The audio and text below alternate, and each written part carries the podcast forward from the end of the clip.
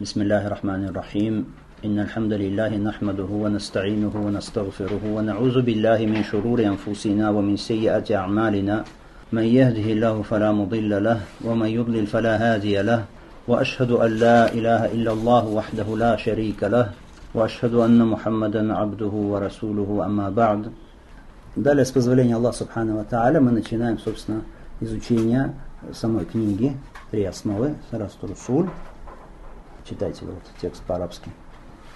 بسم الله الرحمن الرحيم قال المؤلف رحمه الله تعالى بسم الله الرحمن الرحيم اعلم رحمك الله أنه يجب علينا تعلم أربع مسائل الأولى العلم وهو معرفة الله ومعرفة نبيه ومعرفة دين الإسلام بالأدلة الثانية العمل به الثالثة الدعوة إليه الرابعة الصبر على الأذى فيه والدليل قوله تعالى بسم الله الرحمن الرحيم والعصر إن الإنسان لفي خسر إلا الذين آمنوا وعملوا الصالحات وتواصوا بالحق وتواصوا بالصبر.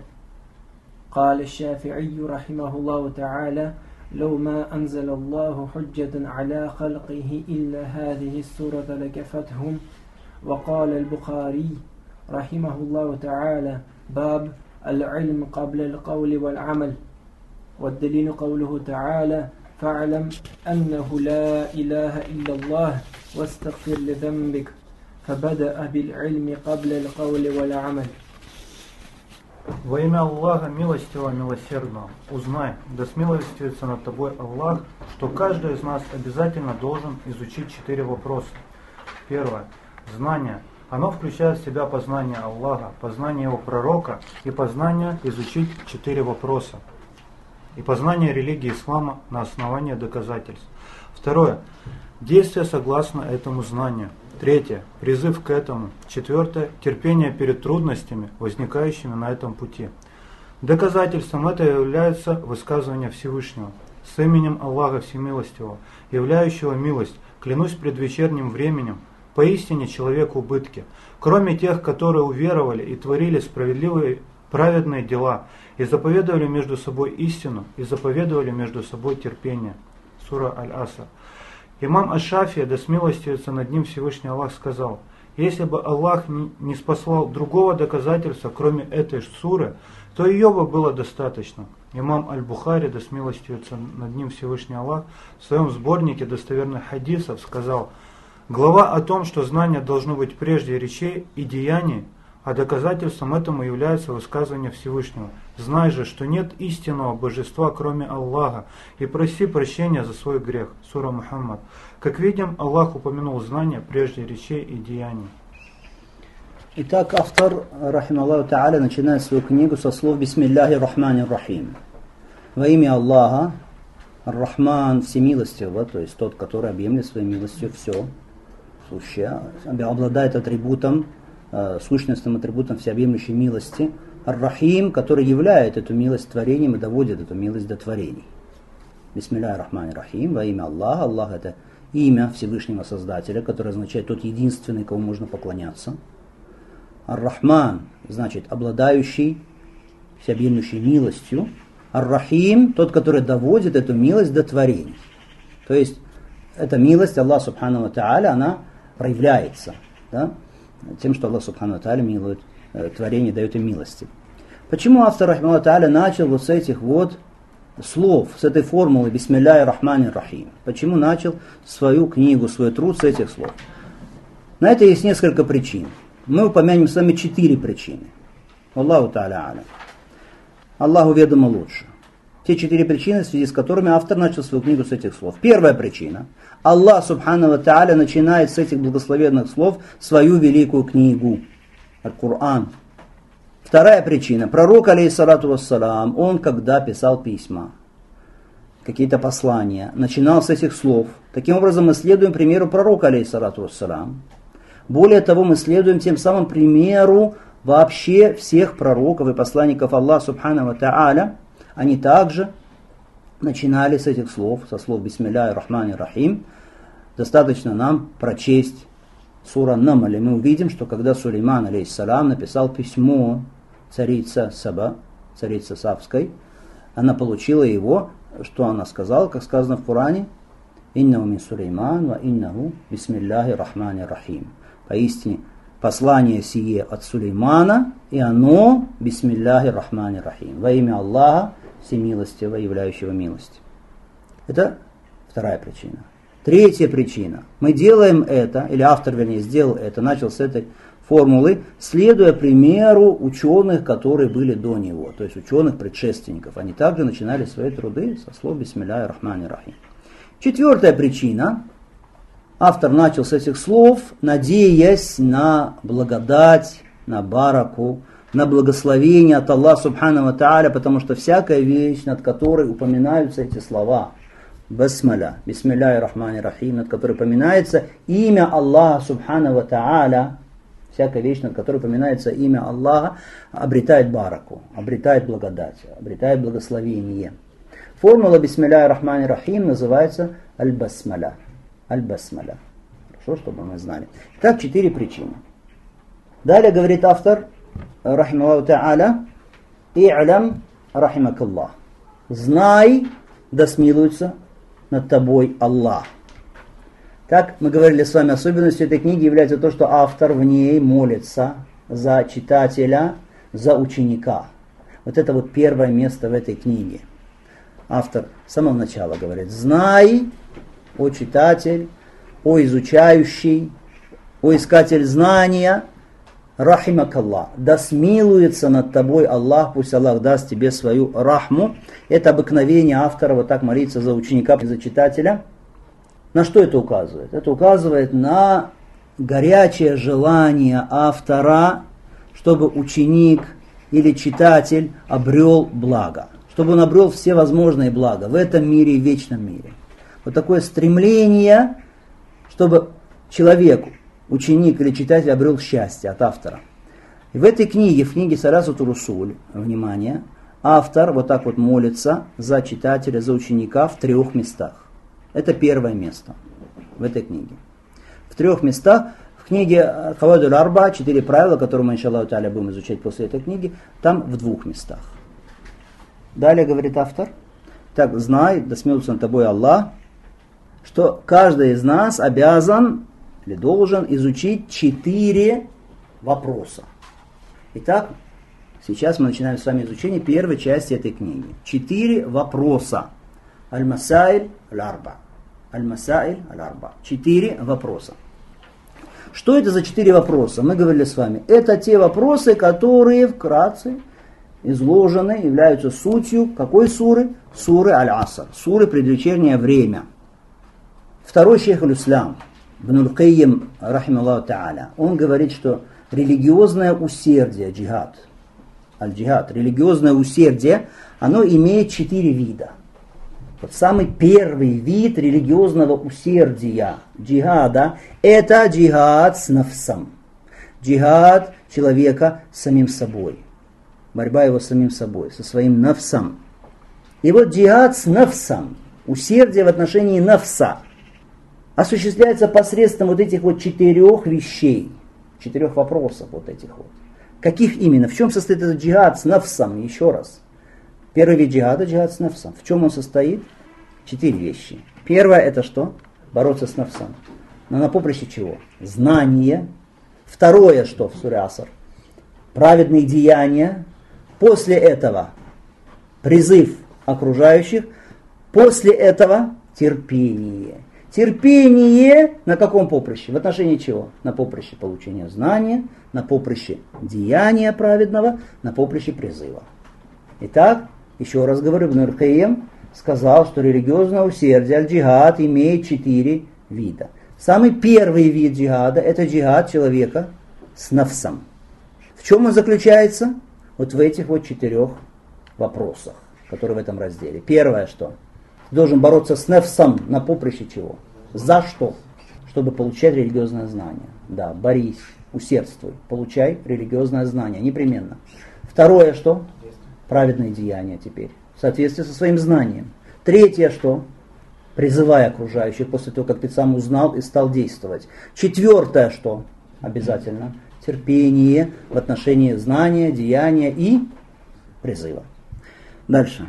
А, мы говорили с вами, что у автора есть некоторые особенности в том, как он излагает, очень хорошие э, достоинства, очень важные достоинства его книг. Вот одно из достоинств, что автор очень часто, когда что-то разъясняет какой-то вопрос, упоминает числительное. Хорошо? Говорит, нужно знать четыре вопроса. Или каждый мусульманин, мусульманка обязан изучать три вопроса. Или три основы.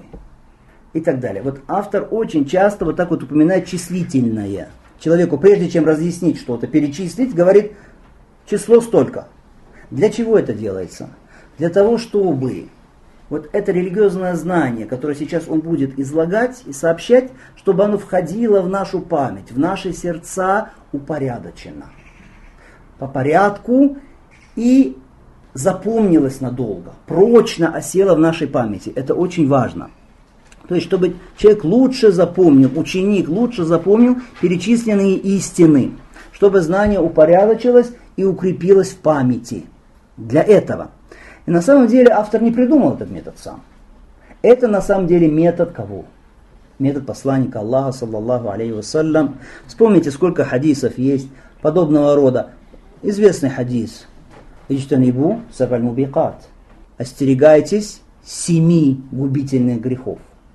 Пророк, алейхиссалату сам говорит, постерегайтесь семи губительных грехов. Губительных грехов, аль-мубикат, их семь или их больше на самом деле? Больше.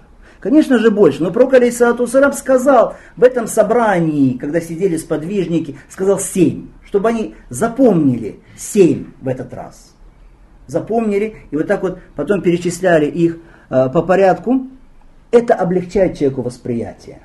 Восприятие какой-то информации – когда сказано число. Потом человек выходит, и он помнит число 7. Потом, соответственно, он уже вспоминает, а что из 7?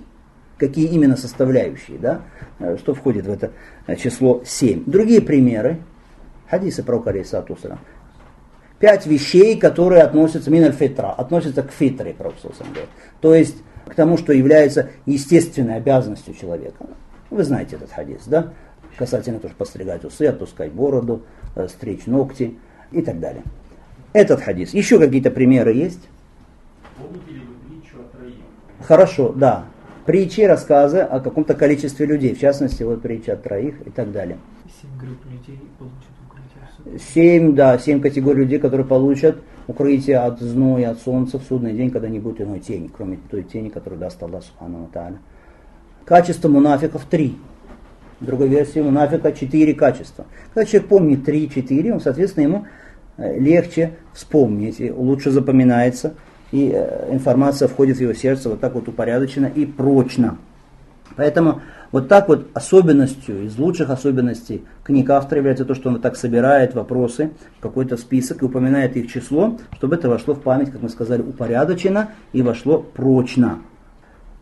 Итак, говорит он, каждый должен изучать четыре вопроса. Первое – это знание.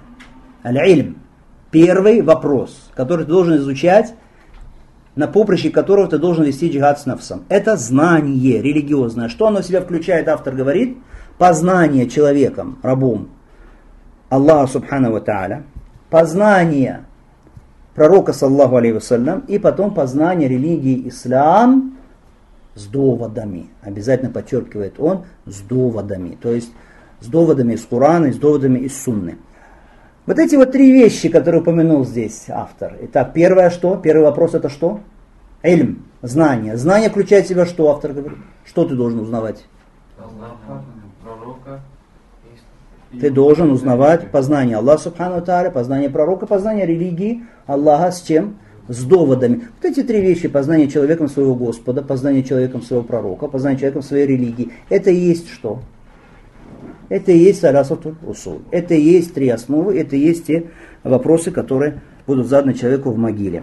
Здесь автор упоминает эти вопросы как? Кратко. В общем. Вот они. Три вещи, которые должен изучить. Все. А уже разъяснение будет в каком разделе книги? В четвертом разделе этой книги. Мы говорили с вами, особенность автора какая? Сначала сказать о чем-то кратко, потом уже это разъяснять. Это на самом деле очень хорошая методика, очень важная методика человек, раб Аллаха, перед тем, как начнет совершать какие-то деяния, как-то поклоняться Аллаху Субхану Та'аля, что-то делать из религии, перед этим обязательно должен получить знание. Наша религия основана на знании. Без знания нет места в нашей религии. Если человек совершает какие-то религиозные деяния без знания, такой человек похож на христиан. Тех, о ком Аллах Субхану рассказал в Коране, Абдаллю, находящиеся в заблуждении. Человек, который имеет знания, но не поступает в соответствии с тем, что он знает, не воплощает свои знания в деяния, такой человек похож на кого? Такой человек похож на Алигут. Такой человек похож на иудеев. У него есть схожесть с иудеями. Аллах Субхану Таля порицает э, их за это, за то, что они, имея знания, не воплощают их в деяния и говорит про них аль-магдуб. Те, которые находятся под гневом Аллаха. Те, которые вот так вот знают, но не делают. Итак, раб, прежде чем что-то делать, должен получить знания. Это первый вопрос. Второй вопрос. Второй вопрос – это деяние в соответствии со знанием. То есть, согласно этому знанию, теперь деяния. Это обязательно так. Результатом, плодом знания должно быть деяние. Без этого никак. Если человек знает, но не делает, это бесполезное знание. Более того, это опасное знание. Это угрожающее ему знание. Первый человек, которым возгорится адский огонь. Адский огонь, судный день, это знающий. Знающий, алим, который изучил знания, получил знания, но не поступал в соответствии со знанием. Поэтому это очень опасно, пусть Аллах Субхану упасет нас от этого. Говорят уляма «Ваалимун би ильми лям ямалан» Ученый, который не поступает в соответствии с своим знанием, муаззабу мин кабли убадиль подвергнется наказанию прежде, чем те, которые поклоняются идолам. Субханаллах. Это не значит, что он такой же, как те, которые поклоняются идолам, что такое же наказание, но прежде чем подвергнуться наказанию э, поклоняющиеся идолам. Вот настолько это страшно. Поэтому говорили некоторые уляма, что знание приходит к себе когда? оно начинает звать деяние. Знание начинает звать деяние, чтобы оно пришло. Если деяние приходит, если амаль приходит, тогда знание остается. Остается с тобой. Но если деяние отказывается приходить и не приходит, то знание покидает тебя и уходит. Хорошо? Знание не остается с человеком, если человек не применяет его. Поэтому уляма, когда что-то узнавали, обязательно старались притворить это непременно, хотя бы раз в жизни. Имам Ахмад, рахматали, когда узнал хадис о том, что Пророк Сусалям э, дал э, монету тому, который сделал ему хиджаму, человеку, хаджаму, а имам Ахмад взял и тоже дал. То есть попросил, чтобы он сделал хиджаму и дал ему зачем? Для того, чтобы вот узнал он хадис, применить его хотя бы раз в жизни, применить его. Так боялись они этой угрозы. Это был второй вопрос. Третий вопрос. Ассалису тудавату илей. Третий вопрос это призыв к этому. Призыв к этому знанию, этому деянию. Смотрите, здесь автор Рахмала Тааля направляет нас, советует нам, что призывать людей. Он направляет нас к призыву людей, к чему призывать их? Призывать их к тому, к чему их призывал пророк, саллаллаху алейhi вассалям. Потому что если ты познал истину, во-первых, ты ее узнал. Второе, ты притворил теперь то, что ты узнал в действие, стал совершать деяния. Теперь твоя третья обязанность наступает. Наступает ее очередь. Ты обязательно теперь должен сообщить об этой истине, которую ты узнал, и согласно которой совершаешь деяние, сообщить об этом людям. Это твоя обязанность, это не просто что-то желательное, это твоя обязанность. Ты должен указать людям на верный путь. Ну, пример приведем, чтобы было более понятно. Если вы идете по дороге и видите человека, который э, стоите где-то возле дороги, и видите, человек идет по дороге, перед ним яма, он не видит яму. Он уже накрыл яму, он сейчас упадет в эту яму. Вы обязаны предупредить его, предостеречь его, чтобы он не упал туда? Конечно. Это ваша обязанность. Более того, вы э, несете ответственность за это по шариату, если вы не предупредите человека, если он упадет в яму таким образом. Должны, должны предупредить. Но если так, если дело таким образом стоит в отношении вещей, связанных с этим миром, в этом мире человек упал в яму, то есть вещь какой, событие мирское, И мы за это отвечаем, что тогда говорить о вещах, которые относятся к религии, о вещах, которые относятся к ахера, к вечной жизни. Ты видишь, как люди на краю адской пропасти. Еще чуть-чуть этот человек упадет в огненную яму, алиязу билля, как ты не предупреждаешь его? Как не предостерегаешь его? Почему отмахиваешься, машешь рукой и говоришь, да какое мое дело? Нет, обязан, обязан окружающих предостерегать, как это делал пророк, алейхиссалату вассалам, «Куль хази сабиляту иля Аллах аля басира, аля вана табан, ва субханаллаху мана мина мушрикин». Скажи, о Мухаммад, это говорит Аллах Субхану в Коране, обращаясь к Мухаммаду, саллаху скажи, о Мухаммад, это мой путь. Какой путь? Я призываю к Аллаху. Аля басира, на основании знания. Вспомните первое у нас, что было, знание. На основании знания. Ана вамани табан. Я и те, которые за мной следуют. Ва субхан Аллахи вама ана мушрикин. И пресвят Аллах, и я не из многобожников. Я и те, которые за мной следуют. Если ты считаешь себя последователем Мухаммада, саллаллаху алейhi вассалям, обязательно должен призывать людей к тому, к чему он призывал. А первое, к чему он призывал, это было что? Это был таухид. Это было единобожие. Так как дава – это наша обязанность. Это третий вопрос. Дава, призыв, имеет пять условий.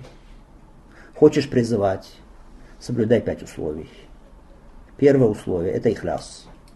То есть делай это искренне ради Аллаха.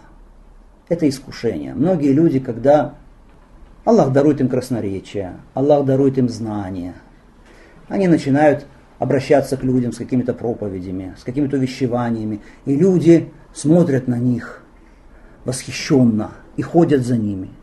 И называют их шейх, и называют их учитель.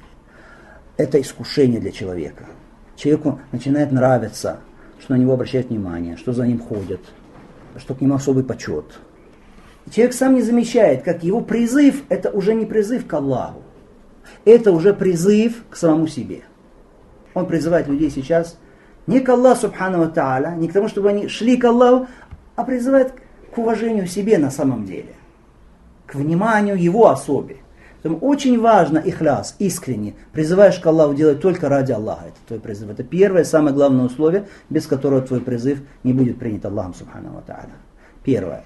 Второе условие, второе условие призыва. Ты должен знать, кого призываешь состояние человека, которого призываешь. Потому что люди не одинаковые.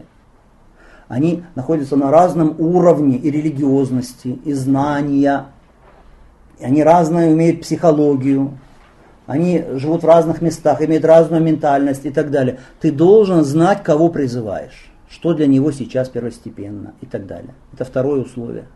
Третье условие, третье условие это то, о чем мы сейчас говорили басира, религиозное знание. Без знания не призывай. То есть, если ты какой-то вопрос религиозный не знаешь хорошо, не понимаешь его как следует, тогда воздержись от призыва. Когда ты поймешь его, тогда и будешь призывать.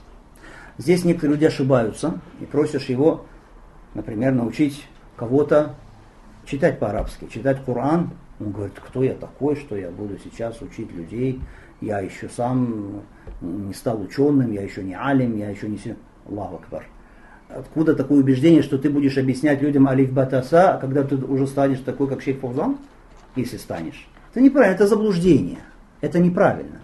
Пророк сам говорит, донесите от меня хотя бы один аят. То есть, если ты узнал что-то, тогда доноси. Не значит, что ты должен быть алимом. Хорошо? То есть, э, мучтагидом, знать всю религию и так далее. Этот вопрос ты узнал, как мы сказали, знания, э, потом деяния, обязан доносить до людей. Хорошо? Вот что значит на основе знания. Понятно это? Четвертое условие аль-хикма, мудрость.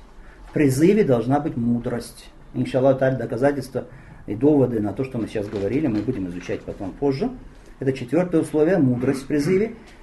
Хорошо. И пятое условие, это то, о чем мы тоже с вами говорили сегодня, это сабр. Это сабр, это терпение. Необходимо для тех, кто призывает к Аллаху Субхану Та'аля. Это был третий вопрос. Какой? Ад-давату илей. Да? Призыв к этому. Четвертый вопрос. Сабра аля зафи. Терпение перед трудностями, которые постигают тебя на этом пути. Представь, что По этому пути, который изложен в этих четырех вопросах, по этому пути шли пророки, шли посланники Аллаха, мир и благословение Аллаха Субхану Тааля. Они шли по этому пути, их постигали гонения, их постигали лишения. Люди причиняли им обиды, доставляли им страдания. Это лучшие из людей, пророки и посланники. Они претерпевали много мучений, страданий, тягостей на этом пути. Поэтому не может быть. Такого не бывает. Исключено, чтобы шел человек по этому пути, по пути знания, деяния, призыва, и при этом ничего его не постигло из испытания. Если идешь по этому пути, приготовься. Обязательно будет то, что потребует от тебя терпения. Услышишь неприятные слова, обидные слова. Может быть, люди будут причинять тебе какие-то страдания. Какие-то будут сложности. Непременно будут. Но это на пути Аллаха Субхану Тааля. Это благие страдания. И человек, когда получает страдания на пути Аллаха, ради Аллаха Субхану Тааля, он счастлив. Потому что на самом деле все люди, они испытывают в этом мире какие-то тяготы, какие-то лишения, какие-то страдания, верно? Ну, любой человек, он испытывает. Но одно дело, когда ты испытываешь тяготы и страдания просто из каких-то мирских вопросов. Другое дело, когда на пути Аллаха Субхану Аталя. Это счастье. Это счастье. Рассказывает, один человек пришел к людям, постучал в дверь, они открыли. Открыл человек. И он говорит ему, я хочу рассказать вам о религии, подарить вам что-то из религиозную книгу. Этот человек разозлился и плюнул ему в лицо.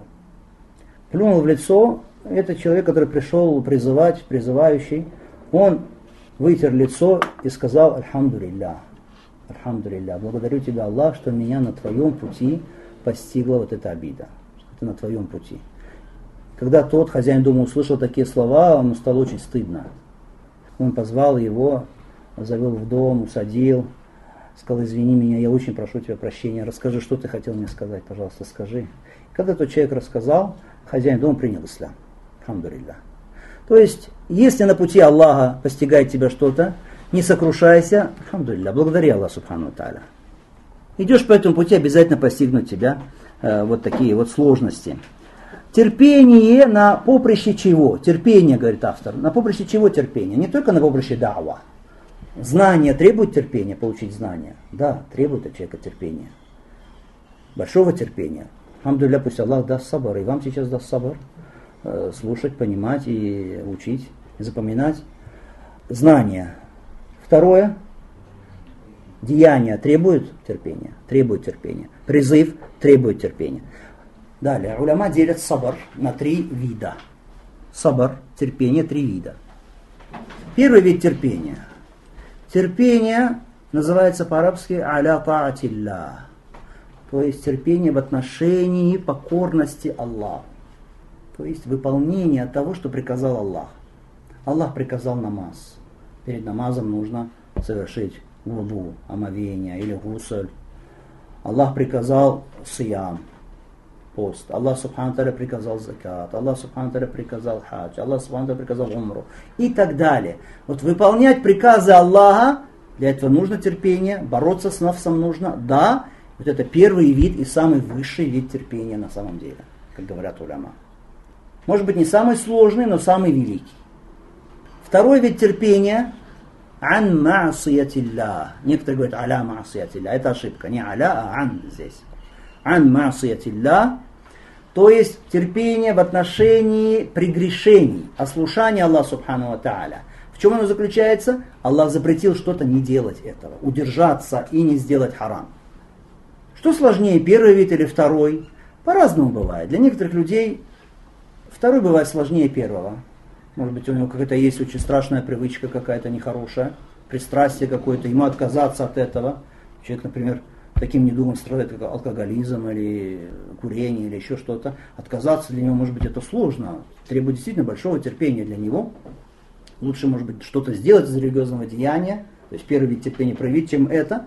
Для других, наоборот, что-то сделать сложно, как бы то ни было, это второй вид терпения. Третий вид терпения – аля акдарилля. Терпение в отношении того, что предопределил Аллах Субхану Тааля. То есть по жизни случаются с тобой в течение твоего нахождения на этой земле пребывания на земле разные беды, несчастья, лишения. Ты теряешь близких, родных, э, или теряешь имущество, терпишь какой-то имущественный убыток, или испытываешь страх, тревогу и так далее. Разные виды э, испытаний, того, что предопределяет тебя Аллах Субхану Аталь, в отношении этого нужно проявлять сабр, удерживая свое сердце от негодования и возмущения, язык от слов несогласия с Аллахом Субхану Аталь возмущения, органы от действий, которые выражают несогласие, когда человек начинает бить себя по щекам или рвать на себе волосы, одежду и кричать, кататься по земле и так далее, сыпать себе на голову землю. Разные виды бывают у людей проявление этого нетерпения, когда что-то постигает из бед и горести. Так вот, нужно удерживать себя. Это третий вид терпения в отношении того, что предопределено Аллахом. Болезни, лишения, бедность и так далее. Вот далилю кавлюху та'аля. Смотрите, доказательством этого являются слова Всевышнего. Это то, о чем мы с вами говорили. Из лучших особенностей этой книги автора, вообще книг автора, что он обязательно, когда о чем-то рассказал, после этого сочетает сказанное с чем? С далилем. С доказательством из Курана и Сунны. Для чего далиль? На самом деле очень важно. Вообще, Качеством Алласунного джама является приверженность Далилю, приверженность аяту, хадису, асару от сподвижника. И говорила же э, Саури, если можешь почесать голову, имея асар для этого, то есть доказательство какой-то, довод, сделай это. То есть на основании довода, если и даже такие вещи на основании довода можешь сделать, есть довод, сделай на основании довода, это лучше. Аль-Сунна джама идет за Далилем, идет за текстами откровения, за Кураном и Сунной, туда, куда они идут. Они наоборот как-то пытаются подстроить под себя доводы Курана и Сунны, как это делают заблудшие. Итак, Далиль. Почему автор все время приводит вот так вот Далили? Во-первых, чтобы приучить учеников к иттиба, то есть к следованию за доводом, к следованию за Кураном и Сунной. Это первая, самая важная цель. Приучить нас к этому. А Расуна Джама отличается сразу от Ахлюль Бида, от людей заблуждения, то видишь, он, он любит Далиль, он следует за Кураном и Сунной. Он услышал довод из Курана и Сунны, подчиняется ему, в отличие от Аль-Бейда. Итак, первое, почему? Приучить к иттиба, к следованию. Вторая причина, почему автор вот так вот приводит доводы здесь, чтобы подготовить ученика к тому, что в один из дней, иншаллаху та'аля, он достигнет высокой степени знания, он будет ученым. А ученый, он не должен не имеет права даже просто знать что-то, не, не зная довода на это. Он готовит человека, ученика к степени ученого, что он станет ученым и потом будет, с позволения Аллаха Субхану Тааля, из достоверных доводов уже сам извлекать хукмы, то есть знать законоположение ислама на основе доводов, сможет понимать. Хорошо? Это второе. Чтобы приучить к этому. Третья причина. Почему еще? Потому что когда ты знаешь довод, если ты встретишься с оппонентом, с человеком, у которого есть какие-то заблуждения, с человеком, которому можно, надо будет что-то объяснить, и этот человек, может быть, у него есть какие-то шубугаты, то есть есть какие-то неправильные понимания вопросов, или тебе придется с оппонентом дискутировать, посредством чего ты будешь с ним разговаривать, на основе чего. Вы же говорите, сказал Мухаммад Надур Вахаб, или сказал Ибн Таймия, он не признает ни Ибн Таймия, ни шейха Тамими не, не признают нигде. Для него это, и потом это не доказательство. Это, это слова ученых, да, уважаемых, но это слова человека. Что является доводом? Что будет аргументом при разговоре, при убеждении человека? Аяты и хадисы. Поэтому довод он в книге Аллах, Суни Пророка, алейхиссалату когда ты знаешь довод, альхамдулилля, ты можешь доносить до людей правильно и убедительно. Итак, он говорит, доказательством являются слова Всевышнего, и потом приводит, упоминает сура Аль-Аср. Бисмилляхи рахмани рахим, во имя Аллаха, всемилостивого, являющего милости, валь аср. Клянусь временем. Аллах, субхану таля, клянется временем. Почему Аллах клянется временем именно? Потому что время – это то, внутри чего проходит наша с вами жизнь, наше с вами существование, в котором есть то, о чем здесь сказано. Испытание – Будешь ты совершать праведные деяния, войдешь в рай, или ты будешь ослушиваться Аллаха Субхану Атали, войдешь в ад. Будешь ли ты из тех, которые в убытке, или из тех, которые спасутся. Вся наша жизнь, она проходит внутри времени. Поэтому Аллах Субхану Тали все эти вещи проходят внутри времени. Поэтому Аллах клянется временем. Хорошо, а как же хадис про алейсалату вассалам, ханфа бигайрилля, факад ашрака кафар, кто клянется не Аллахом, тот совершает ширк или куфар. Есть запрет. Пророк алейсалату запретил клясться кем-то или чем-то, кроме Аллаха. Кто клянется чем-то или кем-то, кроме Аллаха, совершает ширк или куфар.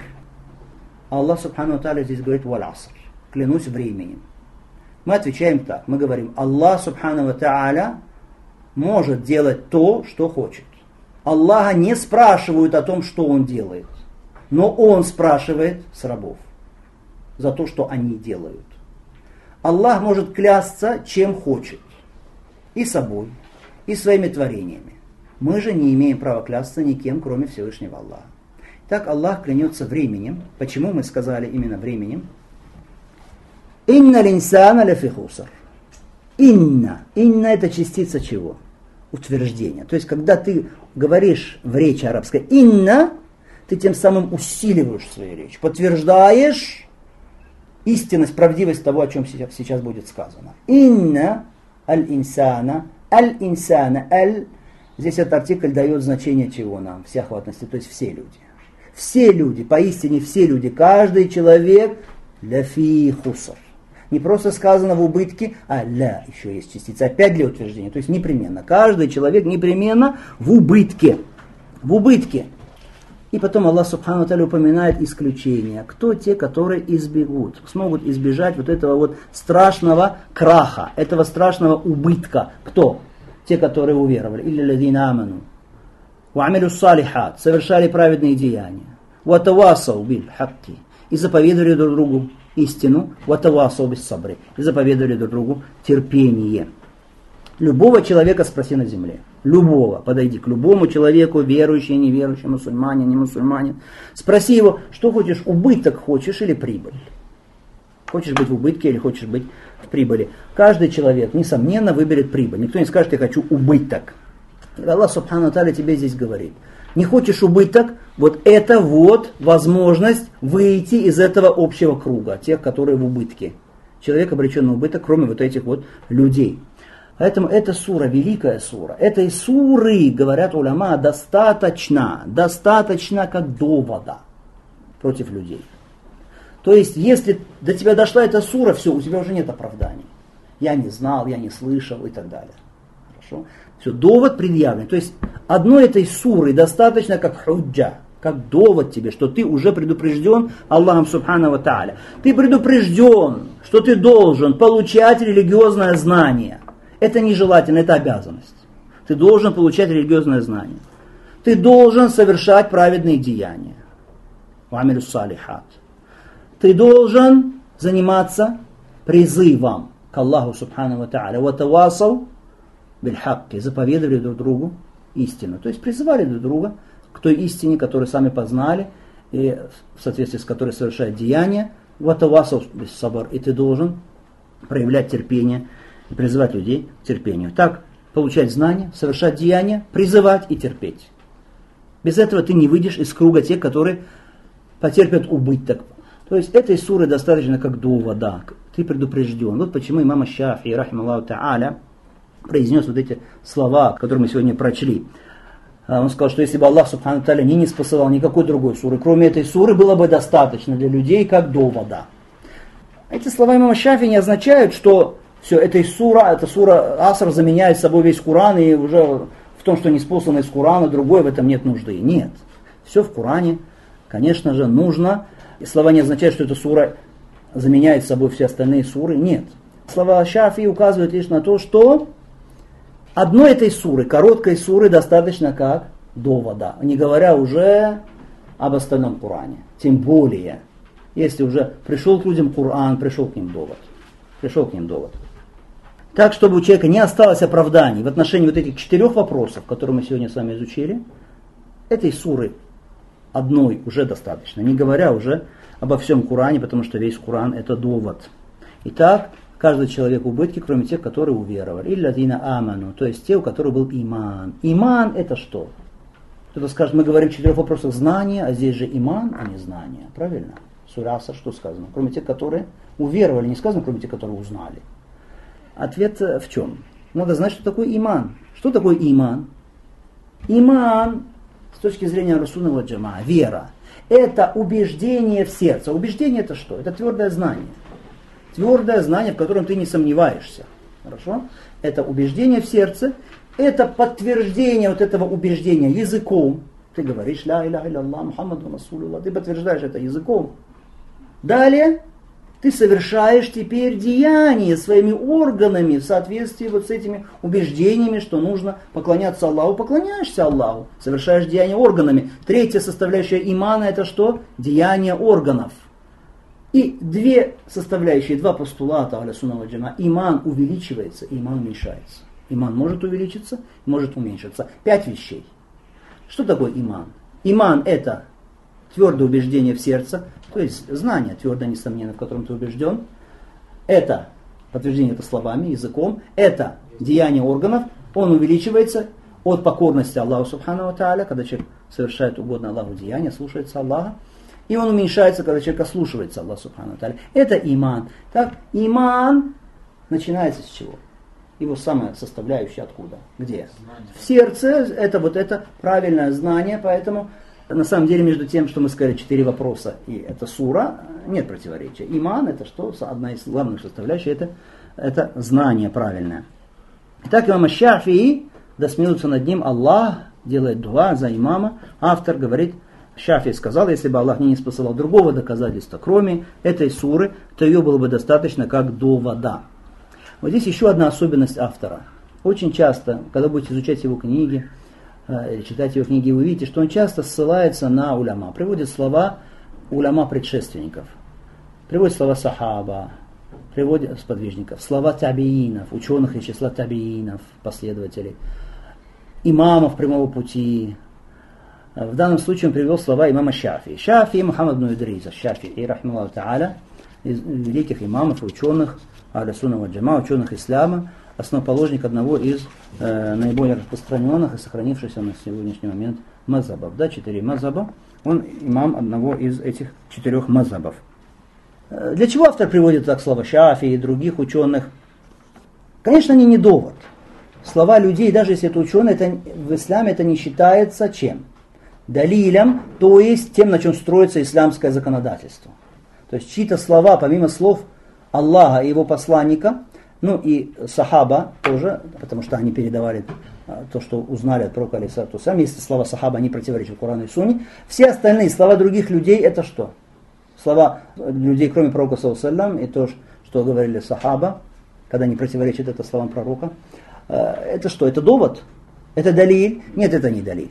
Эти слова автор приводит для того, чтобы было более ясно, они разъясняют сказанное, они как бы подкрепляют то, что было сказано до этого, раскрывают лучший смысл, дают какое-то дополнительное успокоение нашим сердцам, да, что эти великие ученые, мамы, они вот так вот говорили то, так же. И потом автор говорит, имам аль-Бухари, да смилуется над ним Всевышний Аллах, в своем ас-сахихе сказал глава, глава, которая называется «Аль-Ильм кабля аль-каули валь-амаль». Аль-Ильм кабля аль-каули валь-амаль. Знание прежде слов и дел. Если вы возьмете Сахир Бухари, это самая достоверная книга после Корана, после книги Аллаха Субхану Тааля, там есть такая глава. Автор книги, э, имам Аль-Бухари, назвал ее так. Аль-Ильм кабля аль-кавль валь Знание прежде слов и дел. Имам Аль-Бухари, его книга, это не просто сборник хадисов. Это на самом деле научный труд, где он в название глав дает выводы. Выводы по акиде, выводы по фикху. Это книга по акиде, это книга по фикху с доводами. Так глава так называется, имам Аль-Бухари, Бухари, Мухаммад Исмаиль Аль-Бухари, его называют Амир Аль-Муминин, да повелитель правоверных в хадисе, автор, тот, кто собрал самую достоверную книгу после Корана, сборник хадисов, а, он вот такие слова сказал. Так, знание прежде слов и дел, и потом привел там же, после этого доказательства в Сахих Бухари, аят. Аят из суры Мухаммад, из Корана, где сказано – фа'алям аннаху ла иляха илля вастафир лизамбик. Знай, что нет истинного Бога, достойного поклонения, кроме Аллаха, и проси прощения твоему греху. Почему автор так назвал свою главу Бухари? автора Сахиха, я имею в виду. Почему назвал так свою главу? Э, знание прежде слов и деяний, потому что деяние не может быть без знания. Мы с вами говорили, если человек совершает деяние без знания, он похож на кого? Похож на христиан. Если, наоборот, имеет знание, не действует, похож на иудея. Поэтому нужно и то, и другое. Хочешь молиться, хочешь поститься, хочешь совершать умру, что-то другое поклонение какое-то хочешь сделать, тебе запрещено это делать без довода из Корана и Сунны, без знания, что в религии действительно это так.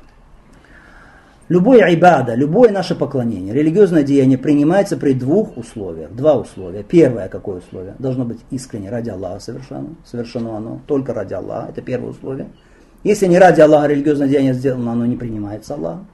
Второе какое? В соответствии с тем знанием, которое не спосано в Коране и Сунне. То есть мутаба это называется, следование за пророком, алейхиссалату. И Бухари потом, по обыкновению всех ученых, которые приводят доводы, он также приводит доводы из Корана, как мы сказали, из суры Мухаммад, сказано «Фа'алям» – «знай», «знай», то есть знание прежде всего. Знай, что нет истинного Бога, достойного поклонения, кроме Аллаха. То есть знай, аннаху ля иляха илlallah.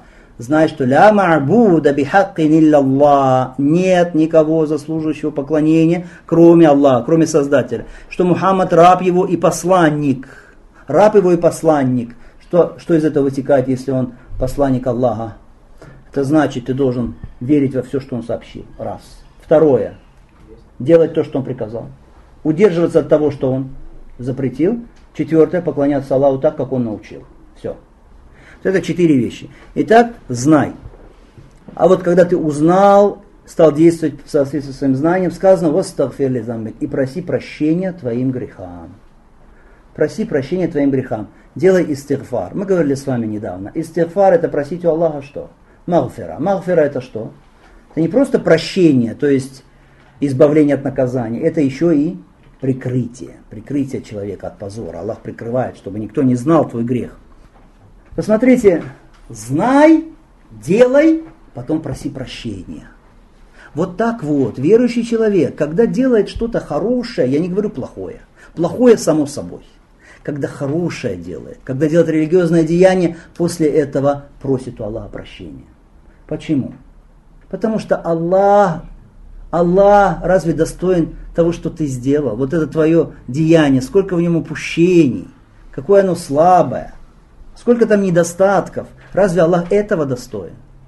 И вот из-за этих твоих упущений, чтобы ты понимал, что то, что ты сделал, это ничтожно на самом деле. Но Аллах по своей милости принимает. Из этих упущений проси у Аллаха Субхану прощения. Праведные люди просят прощения не тогда, когда они грехи делают. Это само собой. Просят прощения после своих хороших деяний также. Поэтому после намаза, что говорил пророк, алейсалату салам, после салам алейкум рахматуллах, салам алейкум рахматуллах, что после этого говорил пророк, алейсалату салам, астагфируллах, астагфируллах, астагфируллах. Просил прощения у Аллаха три раза. После хаджа, что говорит Аллах Субхану Таля в Бакара? После хаджа, что нужно делать? Просить у Аллаха Субхану Таля прощения. После Арафата, то есть этот самый главный день хаджа, Аллах Субхану Таля говорит, просите у Аллаха прощения после такого великого деяния, человек говорит, сколько здесь я натерпелся, и там и в пыли, и на земле лежу, и на расстоянии хожу большие, какой я молодец. Нет, не молодец. Проси Аллах Субхану прощения, наоборот. Дальше. Пророк, алейхиссалату в течение скольки лет выполнял свою миссию посланника Аллаха на земле? 23 года. 23 года – это сложный путь. Сколько вынес пророк, алейхиссалату выполняя эту миссию – когда она подходила к завершению, какую суру не спасла Аллах Субхану Тааля? Сура Наср. Сура Наср. Из-за Джанасуллах Фатх. Когда придет помощь от Аллаха и победа. И ты увидишь, как люди входят в религию Аллаха толпами. Фасаббих бихамди раббика вастагфир. Иннау кана таваба. Восславляй э, хвалой Господа твоего. Вастагфир. И проси у него прощения, поистине он приемлющий покаяние такое великое деяние пророк алейсалату салам закончил. Миссия донесения этой миссии этой книги, этой сунны до людей, исправления их. И что в конце Аллах Субхану приказывает ему просить прощения. Просить прощения. И поэтому, когда была неспослана эта сура, знающие, мудрые люди поняли, что это уведомление пророка, саллаллаху от Аллаха о скорой смерти. Раз приказано просить прощения, значит деяние завершается. Значит миссия завершается. Значит это уведомление пророка, алейхиссалату о скором уходе из этого мира.